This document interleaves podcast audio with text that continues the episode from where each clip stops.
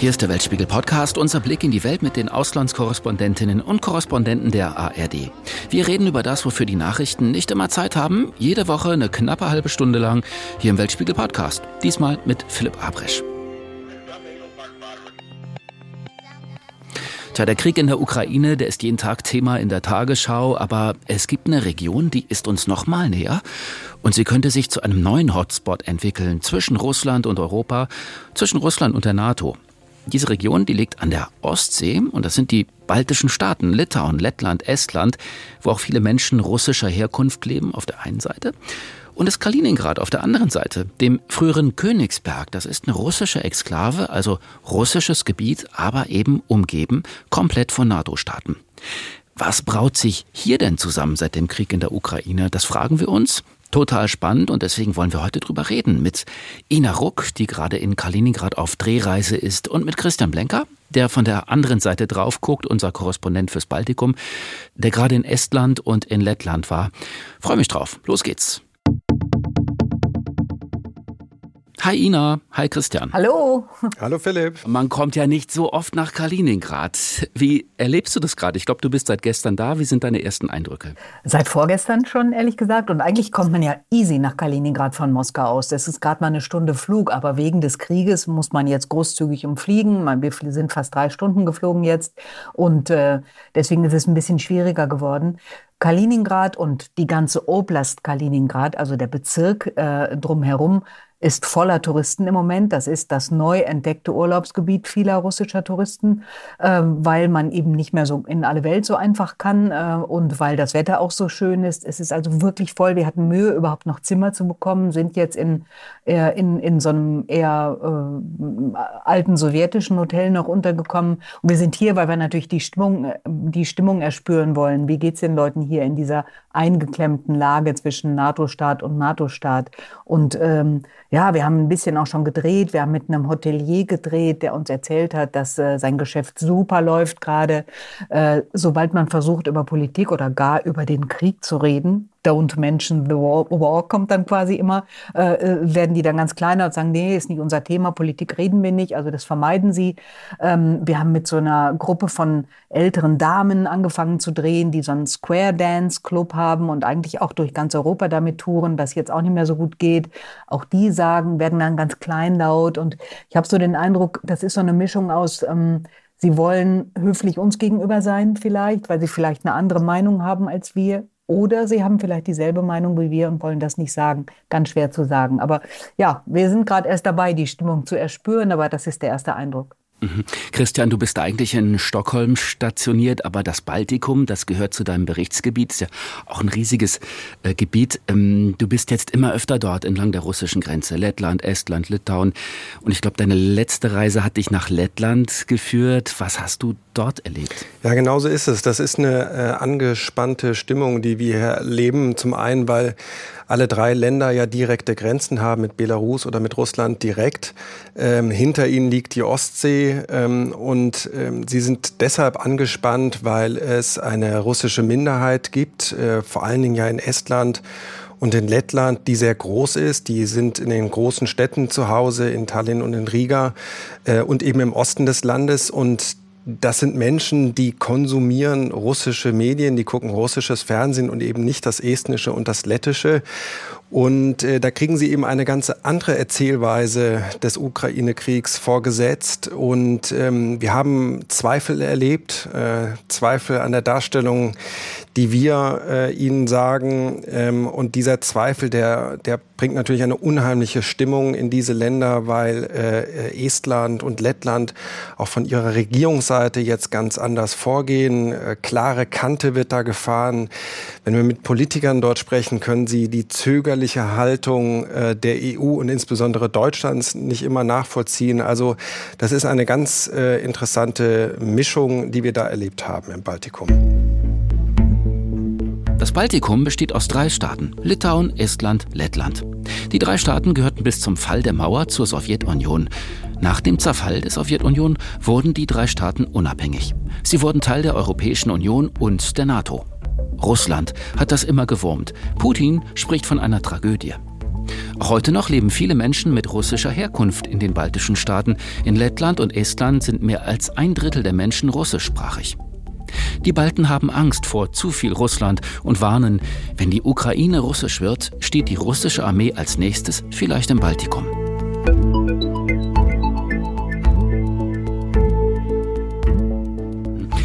Frage an euch beide, die Ostsee, das war immer auch ein Raum, in dem es sehr regen Austausch gab vor 300 Jahren die Hanse.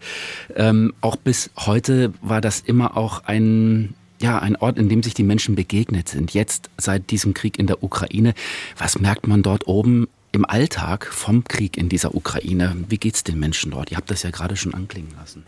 Ähm, auch hier ist natürlich die Meinung total unisono. Die gucken hier russisches Fernsehen natürlich und ähm, und sind davon überzeugt, dass Russland sich nur gewehrt hat, sonst hätte die Ukraine angegriffen als Werkzeug der NATO. Also das ist ja tatsächlich die Darstellungsweise hier. Ob es Andersdenkende wirklich gibt, ist echt total schwer festzustellen, weil die Leute sagen, es ohnehin nicht gern öffentlich und erst recht nicht irgendeinem deutschen Fernsehen. Aber was sie natürlich alle sagen, sie trauern alle dieser alten Offenheit nach. Sie sagen, genau das erzählen uns hier auch viele. Wir sind doch anders als der Rest von Russland. Wir sind hier die, der Brückenkopf nach Europa und, äh, und, und jetzt wollt ihr uns die Visa wegnehmen. Das fand ich übrigens hochinteressant, dass dieses Visa-Thema, ne, dass da plötzlich droht ein Visa-Bann, dass der die Leute, so scheint mir zumindest viel mehr zu beschäftigen äh, scheint als der Krieg, der da ähm, äh, ausgehend von ihrem Land in einem anderen Nachbarland stattfindet. Also das trifft die Leute hier wirklich. Und hier muss man noch mal dazu sagen, anders als im restlichen Russland, wo ich habe jetzt die genaue Zahl nicht im Kopf, aber ungefähr 20 Prozent oder sogar noch weniger äh, Prozent der, der Staatsbürger und Bürgerinnen überhaupt einen Reisepass haben. Die meisten waren ja nie im Ausland und die, die einen Reisepass haben, haben ihn oft auch nur einfach da liegen äh, nicht? Also, und, und kommen selten raus. Äh, anders als das große Russland ist eben hier dieses kleine Russland, also äh, äh, Kaliningrad, da haben sehr, sehr viele Leute Auslandserfahrung. Das ist ja halt nur mal eben um die Ecke. Man fährt mal eben, eben nach Polen, nach Litauen. Viele äh, erzählen uns hier, ich bin sonst das Wochenende nach Berlin gefahren. Jetzt ist das alles schwierig. Ähm, und wenn sie jetzt noch die Visa kippen und ich vielleicht nie wieder eins bekomme, komme ich da nie wieder hin. Das finden sie alle ganz schlimm natürlich.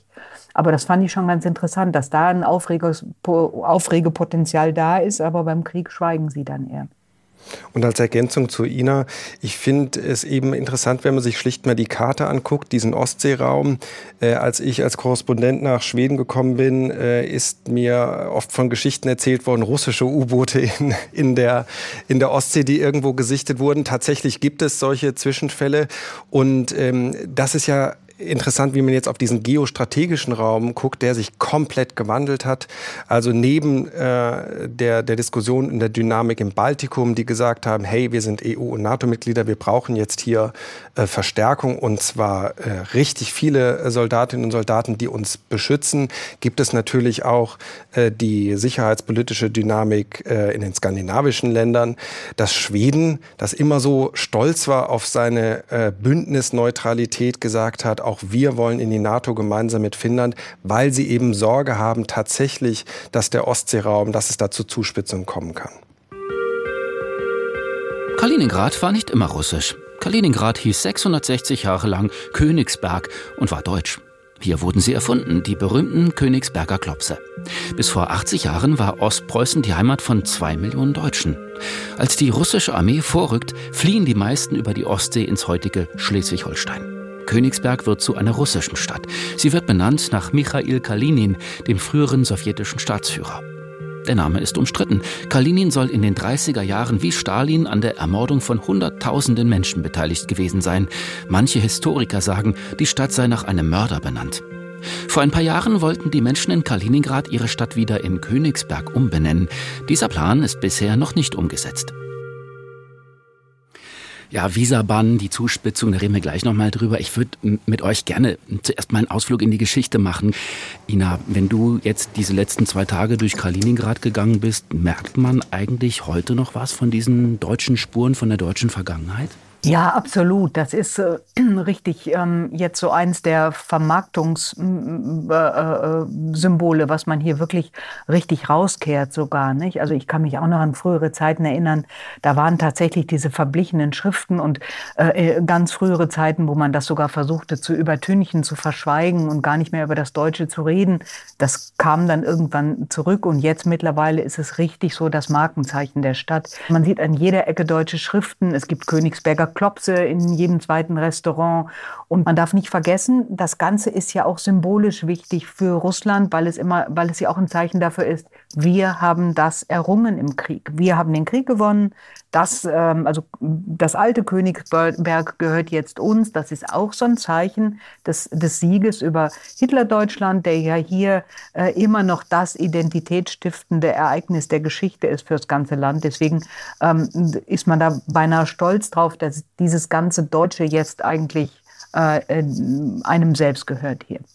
Es scheint so, als würden da so zwei Strömungen miteinander konkurrieren. Also einmal diese diese Kriegstrophäe Ostpreußen und auf der anderen Seite ähm, ja doch, wie du sagst, das mh, hm, Selbstverständnis der Kaliningrader als sehr europäisch zu sein, sich Europa mhm. hingezogen hin, äh, zu fühlen. Ist das so? Ja, das ist also, und ich habe gerade auch überlegt, während ich redete, ob ich das jetzt nicht alles zu sehr unter einem politischen Aspekt darstelle. Denn es gibt schon auch diese dieses, dieses alte Verständnis von, wir sind der Vorposten nach Europa und wir sind hier was Besonderes und wir sind offen gegenüber dem Westen. Ähm, wir sind hier nicht die Schießscharte nach Westen, sondern ein Fenster, nicht? hat auch mal jemand gesagt hier. Ähm, man wollte sich so darstellen als das westliche Gesicht Russlands, aber das ist natürlich jetzt alles vorbei und ich glaube, darunter leiden viele auch. Also die Zwischentöne, die wir so hören, wenn sie sagen, wir wollen aber nicht über Politik reden, da hört man immer so ein bisschen raus, dass man dem eigentlich doch, dass man das schade schade findet, dass das jetzt erstmal vorüber ist. Nicht? Im Übrigen leidet man auch im, im kleinen Grenzverkehr. Das sind ja äh, Menschen, die sehr eng aneinander leben und ob da jetzt eine Grenze ist oder nicht, ist eigentlich für die meisten Menschen egal. Ich kenne das aus Litauen, als wir unterwegs waren ähm, auf dem kurischen Haff. Da, das sind enge Freundschaften, Verwandtschaften. Man war es gewohnt, mit dem Schiff äh, rüber zu fahren in, in, in russische Gewässer und dort zu fischen. Und jetzt heißt es eben, ja, jetzt geht auch die Grenze hier durch das Wasser. Ihr dürft da nicht mehr an die, an die, äh, äh die Fischbestände drüben dran. Ähm, ich habe Menschen erlebt, die äh, auch sehr traurig sind darüber, verständlicherweise, dass diese Grenze eben jetzt doch höher gezogen wurde und dass diese Beziehungen gekappt werden. Ja, diese, diese älteren Damen, die da Square Dancen, ne, die sie da gestern begonnen haben zu drehen, ist ganz lustig. Bei Square Dance, das war mir gar nicht klar, äh, sind alle Kommandos immer auf Englisch. Das ist so ein bisschen wie die katholische Kirche. Man kann überall auf der Welt da, da hingehen und man versteht alles, was passiert, weil es irgendwie, ne, so, so, das ist so ein, so ein, so ein globalisiertes System. Ähm, man kann also als Square Dancer aus Australien nach Kaliningrad kommen, sich einreihen und die Kommandos kommen immer in der Sprache, die man ohnehin versteht ist ganz lustig. Und äh, diese Damen, die sind so zwischen, ich würde mal sagen, 50 und 75, die lernen nebenbei Englisch und Deutsch, weil auch das Deutsche für sie wichtig ist, weil sie viele deutsche äh, Clubkontakte haben. Und die saßen da gestern in ihrem Sprachkurs und haben gesagt, naja, es kommt ja keiner mehr. Und wer weiß, ob wir da nochmal eingeladen werden. Aber vielleicht kommen ja bessere Zeiten. Und, ähm, und sie haben so tapfer sich da festgehalten und gesagt, wir machen das, wir denken an bessere Zeiten und wir werden sie noch erleben. Mhm. Die Grenzen sind höher gezogen seit dem Ukraine-Krieg zwischen Kaliningrad und den übrigen europäischen Staaten im Moment unüberwindbar, aber es verlaufen diese Linien ja eben auch durch die Gesellschaften in Lettland, äh, Litauen und äh, Estland. Christian, was, wie würdest du das beschreiben, dieses Zusammenleben jetzt nach dem Ausbruch des Krieges?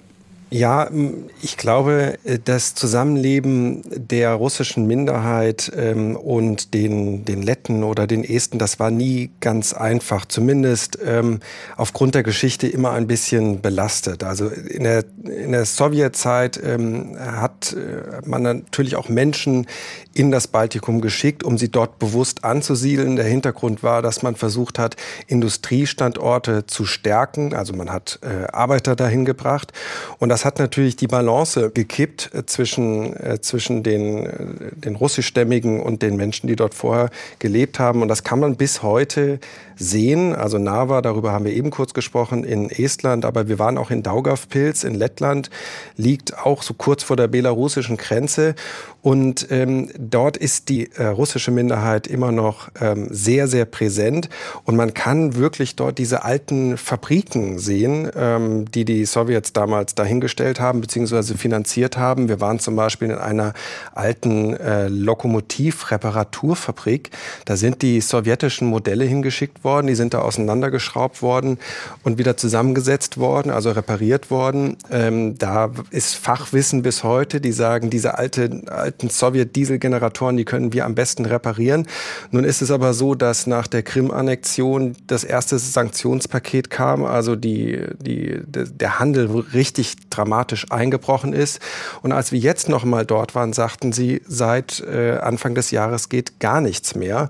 Das heißt, ein Betrieb, wo mal in der Blütezeit äh, 4000 Menschen gearbeitet haben, ist zusammengeschrumpft auf nur noch 600, 700 in etwa. Das kriegen die deutlich zu spüren und alle und natürlich auch die russische Minderheit leiden unter den Sanktionen. Und äh, da kommt einem auch der Zorn ähm, äh, entgegen äh, gegen EU und äh, Sanktionen. Also das ist nicht überall im Land, das muss man ganz deutlich sagen, sondern eben in den Regionen, wo die russischen Minderheiten sehr vertreten sind. Aber das ist sehr, sehr typisch, das haben wir oft gehört. Ja, uns geht's schlecht, wir leiden unter diesen Sanktionen. Wir hören mal rein in ein Stück.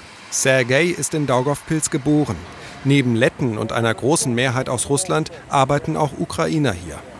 Ich will wissen, ob sie im Werk über den Krieg sprechen.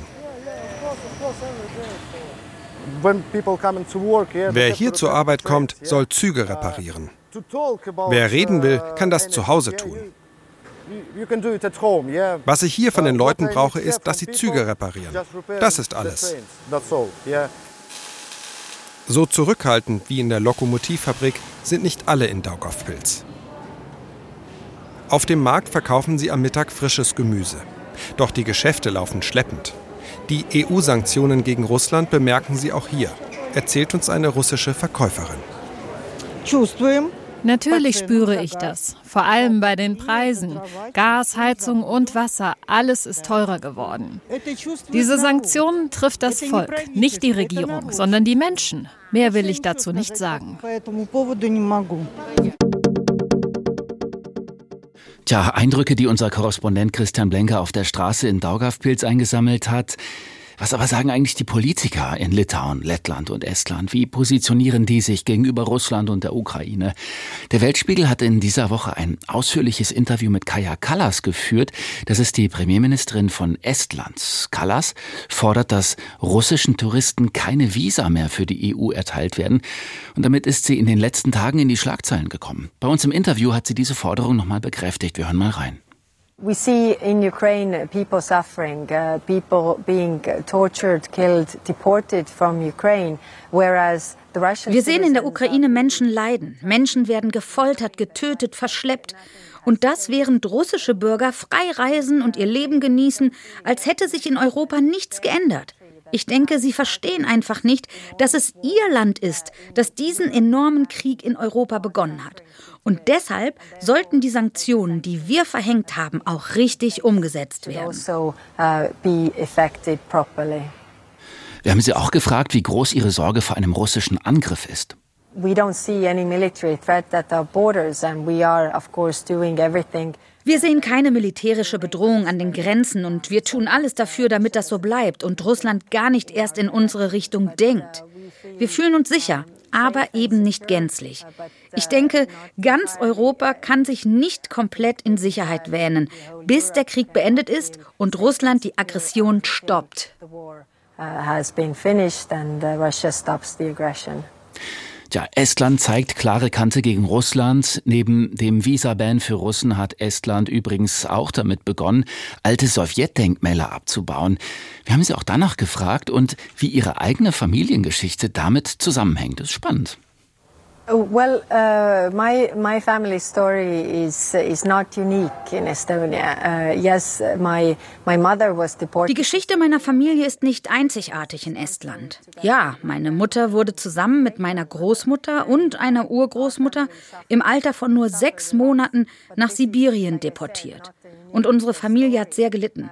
Aber das ist keine einmalige Geschichte. Deshalb reißt dieser Krieg in der Ukraine auch all die Wunden auf, die wir aus der Vergangenheit kennen. Deshalb müssen wir auch die alten Sowjetdenkmäler entfernen, die uns so sehr an all das Leid erinnern, das unser Volk durchgemacht hat. Für uns ist ganz klar, dass wir unsere Freiheit, die wir schon einmal verloren haben, nicht noch einmal verlieren wollen.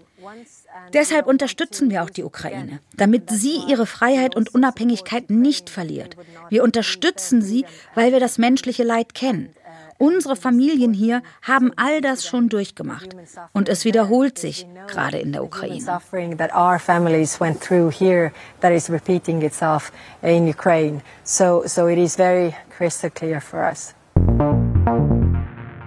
Ja, Christian Blenker, unser Corey fürs Baltikum.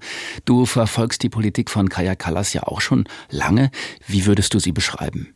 Äh, solche Vergleiche hinken natürlich immer so ein bisschen. Es ist oft von der eisernen äh, Lady ähm, Estlands zu lesen. Hm, ich finde sie sehr straight. Ähm, das ist eine, eine taffe Politikerin, sehr äh, bestimmt in ihrem Handeln, freundlich im Auftreten, aber sie weiß, was sie will, so würde ich das mal sagen. Und ähm, das gibt es zum Beispiel auch in Finnland. Mit Sanna Marin hat sie da eine Verbündete. Und wenn man jetzt mal die Diskussion verfolgt in Sachen Visa, da sind die beiden ziemlich klar und sagen, es kann doch nicht sein, dass russische Staatsbürger in die EU kommen, um hier Urlaub zu machen und shoppen zu gehen, während in der Ukraine russische, äh, während in der Ukraine Menschen sterben, weil Russland sie gerade angreift. Vollkommen entschieden. Und wenn man dagegen setzt den Bundeskanzler, der sagt, na, man muss aber schauen, dass man eben eben äh, nicht alle Russinnen und Russinnen trifft äh, mit, mit solchen Visabeschränkungen. Es geht ja um die Putin-Regierung und nicht um die Menschen. Dann ist das ein ganz anderer Tonschlag. Also die sind kompromissloser unterwegs. So würde ich es gerade mal beschreiben. Man hat oft den Eindruck, dass die Balten aus der gemeinsamen Geschichte heraus vielleicht viel besser verstehen, wie die Russen ticken, als wir in Westeuropa. Stimmt das? Zumindest haben sie uns äh, lange vorher gewarnt und wir haben es nicht gehört. Ähm, Kaya Kallas hat gesagt, es war ein richtig großer Fehler, sich so abhängig zu machen von einem Land. Äh, sie haben immer gewarnt vor Nord Stream 2, der Pipeline. Und es ist letztlich so gekommen, äh, wie Sie es gesagt haben. Ähm, Sie wissen äh, Russland, glaube ich, ein bisschen besser einzuschätzen aufgrund der eigenen Geschichte. Ähm, Sie wissen, ähm, dass man sich da nicht drauf verlassen kann äh, und dass der diplomatische Weg zwar versucht werden soll, aber dass das äh, nicht immer gelingt ähm, mit diesem Verhandlungspartner in Moskau. Ina, du hast es gerade schon erwähnt, bei den Russen kommt dieser Visa-Ban überhaupt nicht gut an.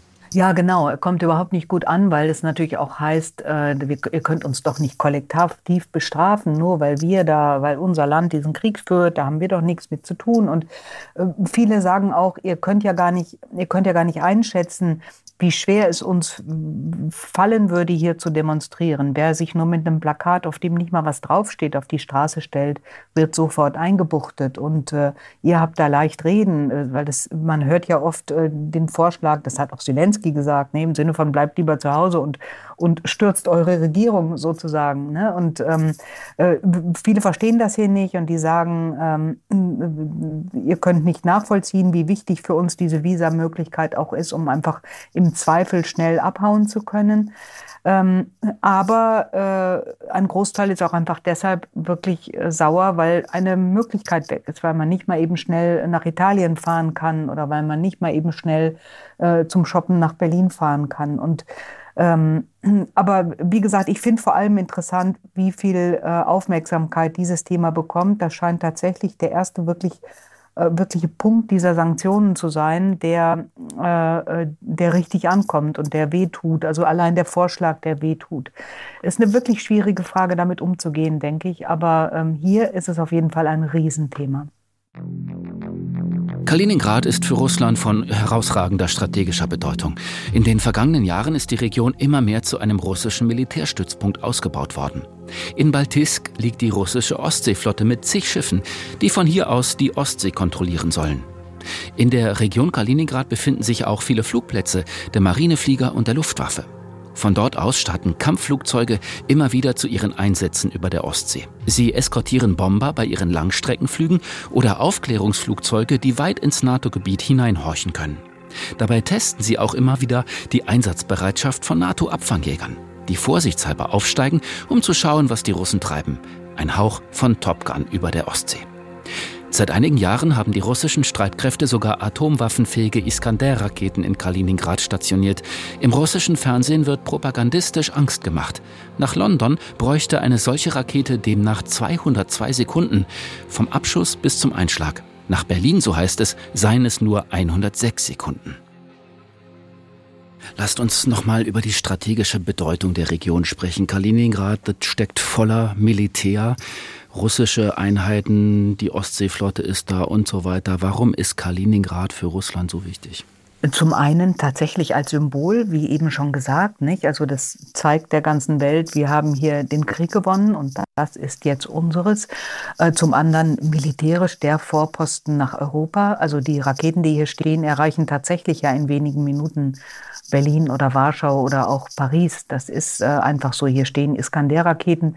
Keiner weiß genau, ob sie wirklich atomar bestückt sind. Es gab dann eine Zeit lang Gerüchte, es sei bereits, äh, ähm, äh, man habe bereits zu Anfang des Jahres hier auch atomar Dinge hergeschafft. Das ist aber nie bestätigt. Und dann ist es natürlich auch wichtig, aufgrund der der geografischen Lage auch äh, der Nähe zu Belarus, die berühmte Suwalki-Lücke. Hier nennt man das übrigens eher die Brücke.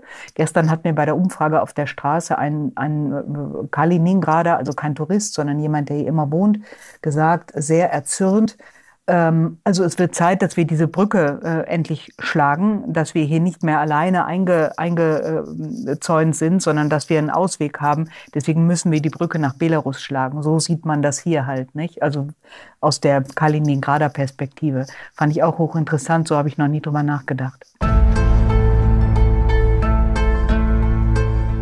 Die Sowalki-Lücke, schon mal gehört? Manche sagen, es ist der vielleicht gefährlichste Ort der Welt. Nicht, weil hier schon geschossen wird, aber wenn es einmal zu einem Konflikt zwischen NATO-Truppen und russischen Einheiten kommt, dann am ehesten hier. Die Sowalki-Lücke ist ein schmaler Streifen, der Polen mit Litauen verbindet. Oder anders gesagt, das russische Kaliningrad von Belarus trennt, Putins engstem Verbündeten. NATO-Generäle fürchten, dass Russland die Sowalki-Lücke einnehmen könnte. Es gäbe dann eine durchgehende Landverbindung nach Kaliningrad unter russischer Kontrolle. Das Baltikum, also Litauen, Lettland und Estland, wären dann komplett abgeschnitten. Ein Albtraum für die NATO. Tja, Lücke oder Brücke, eine Frage der Perspektive. Für die NATO ist sicherlich eine Lücke. Machen sich die baltischen Staaten Sorgen um diesen Schwachpunkt oder anders gefragt, muss man wirklich davon ausgehen, dass Russland da angreifen will oder ist das alles Propaganda? Die Sorge gibt es. Also wenn wir Menschen zum Beispiel in Litauen fragen, sagen sie ja, wenn äh, Russland die Ukraine angreift, sind wir möglicherweise die Nächsten. Das ist auch die Erklärung, warum alle drei baltischen Länder massiv Druck gemacht haben, dass die NATO ihre Präsenz verstärkt. Es gibt ja multinationale Truppen, die dort stationiert sind. Alle drei Länder sind seit 2004 NATO-Mitglieder. Das war erst in einem kleinen Umfang. Und die NATO hat dann auf dem Gipfel in Madrid beschlossen, ja, wir äh, fahren das hoch bis zu 5000 pro Land. Das ist eine ganze Menge. Ähm, es, wurden, äh, es wurde auch darüber verhandelt, wie man diese Länder unterstützen kann. Zum Beispiel Luftabwehr ist ein großes Thema in Litauen. Das gibt es da einfach nicht. Das sind kleinere Länder. Deshalb ist das Militär auch kleiner. Ich möchte nicht damit sagen, dass es schlechter ist, aber ähm, sie haben eben nicht alles einfach in ihrer Garage stehen und da hat die NATO äh, eben Unterstützung versprochen. Das heißt, ähm, Sie wollen abschrecken durch diese Präsenz. Ähm, deswegen nimmt man, nimmt man, die Sorge sehr, sehr ernst. Ich persönlich denke mir immer, dass äh, das sind NATO-Länder. Ein Angriff würde ja Artikel 5 auslösen, dann wirklich. Ähm, äh, deswegen kann ich es mir persönlich nicht vorstellen, aber trotzdem wird mit diesem Angstszenario immer wieder gespielt. Mhm. Als Folge des Ukraine-Kriegs haben Finnland und Schweden die NATO-Mitgliedschaft beantragt. Das war seit Jahrzehnten eigentlich undenkbar. Was bedeutet das für die Region und fürs Kräftegleichgewicht? Muss man fürchten, dass da weiter aufgerüstet wird, jetzt auf beiden Seiten? Na, Russland sagt das ja. Und propagandistisch hat man hier die NATO-Norderweiterung oder wie auch immer man sie nennen will, natürlich als Beweis dafür gesehen, dass es, äh, äh dass es der NATO und damit den Amerikanern, man setzt das hier immer gleich, nur darum geht, Russland weiter zu umzingeln Dieses Wort umzingeln ist natürlich Käse, wenn man sich einmal die Geografie anschaut, aber äh, das ist hier immer wieder die Rhetorik und ähm, äh, das ist halt auch der Beweis dafür, dass der, dass, dass, äh, der Ukraine-Krieg ja von den Amerikanern gewollt sei, um dann am Ende die NATO zu vergrößern. Also man dreht das hier komplett um um äh, nicht klar sehen zu müssen, dass Russland natürlich mit seinem Krieg jetzt das exakte Gegenteil erreicht hat. Ja, viele sprechen schon wieder von einem neuen eisernen Vorhang, einem neuen kalten Krieg. Christian, du hast für den Weltspiegel einen Film gemacht, der heißt genau so, der neue kalte Krieg. Wer den noch nicht gesehen hat, äh, der schaut unbedingt mal rein in die ARD Mediathek oder auf unseren YouTube-Kanal. Für diesen Film, Christian, bist du von Norwegen bis ins Baltikum entlang der Grenze gereist und dann eigentlich eher beschauliches skandinavisches, baltisches Berichtsgebiet, das ist plötzlich eine Gegend, auf die man mit großer Sorge schaut. Wie gehst du damit um und was nimmst du mit von dieser Reise entlang der russischen Grenze? Für uns als äh, Journalisten ist das natürlich äh, eine Zeit, in der wir viel reisen und viel mit den Menschen sprechen. Ich bin Jahrgang 75. Ich habe äh, den Kalten Krieg immer nur in den Geschichtsbüchern erlebt und hatte äh, überhaupt keine Fantasie, dass das jetzt wiederkommen kann.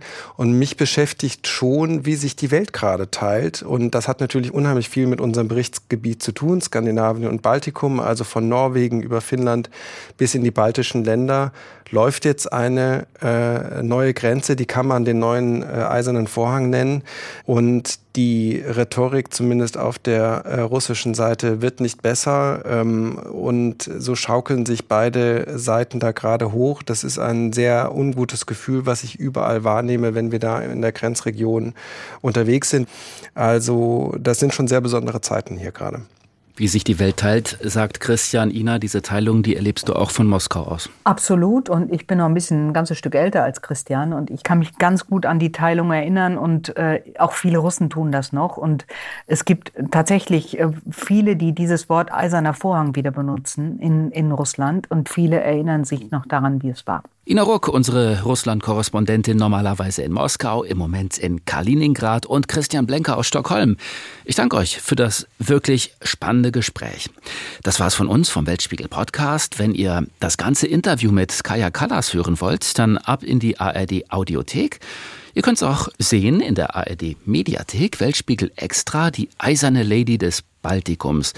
Kaya Kallas im Gespräch mit unserem Chefredakteur Andreas Zichowitz. Total spannend. Und noch eine Empfehlung habe ich für euch. Neue Podcast-Reihe 17 Tage Scheitern heißt sie.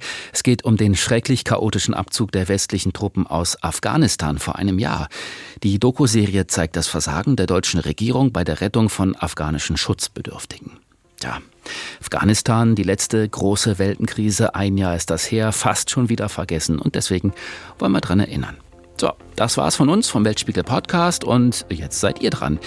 Wie hat's euch diesmal gefallen? Habt ihr schon mal gehört von der Suwalki-Lücke und was macht das mit euch, die Spannung mit Russland? Schreibt's uns gerne in die Kommentare und wenn euch unser Podcast gefallen hat, dann lasst ein Like da. Darüber freuen sich Nicole Bühlhoff, Philipp Weber und ich, Philipp Abresch.